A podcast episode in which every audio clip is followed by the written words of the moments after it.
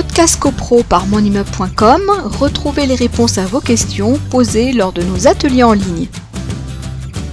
Alors, le procès verbal de l'Assemblée générale, les gens qui nous écoutent ce soir peuvent juste noter un article. Ça sera l'article 17 du décret du 17 mars 1967 euh, qui va vous donner euh, les, euh, le, détail de ce que doit comporter le, procès verbal d'une Assemblée générale.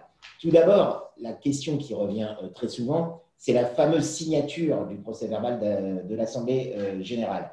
Alors là aussi, il y a une évolution du rédactionnel de l'article 17, puisque l'article 17, ancienne mouture, c'est-à-dire avant la loi Elan, nous disait le procès verbal doit être signé en fin de séance par le président, le secrétaire, le ou les scrutateurs. On rappelle que euh, dans une assemblée euh, générale, euh, la première chose qui est votée, c'est l'élection du bureau, qui est composé d'un président. Alors, il y a une question, j'y reviendrai plus tard, qui a été posée par quelqu'un qui doit nous regarder ce soir et qui nous disait est-ce que l'élection d'un président est obligatoire? Oui, il faut un président qui est élu par l'Assemblée générale.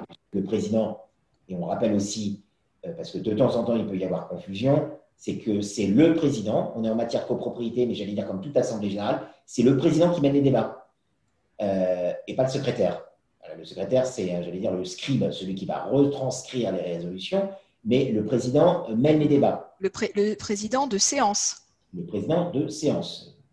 précision utile, effectivement. Le président de séance. Pas, oui, parce qu'il y a le président de conseil syndical, etc. le président de séance, la personne qui est élue pour mener et diriger les débats de l'Assemblée générale. Donc, c'est un copropriétaire.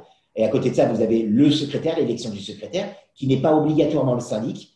Euh, généralement, c'est le syndic, quand une assemblée générale euh, se déroule normalement, c'est le syndic qui va tenir euh, le, rédactionnel du, procès verbal, mais ce n'est pas une obligation. On peut très bien confier cette tâche à un autre copropriétaire alors ça se voit généralement quand on confie la tâche à un copropriétaire, c'est que le climat au sein de la copropriété n'est pas des plus flamboyants, c'est qu'il y a une sorte de, défiance vis-à-vis du syndic en exercice et qu'on préfère euh, confier ces tâches à l'un des copropriétaires. Et puis après, vous avez les scrutateurs qui authentifient euh, le procès verbal.